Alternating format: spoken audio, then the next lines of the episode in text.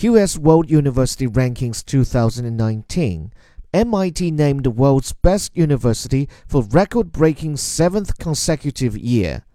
The 15th edition of the QS World University Rankings, released today by global higher education analysts QS Quacquarelli Symonds, says MIT held outright the record it previously shared with Harvard University.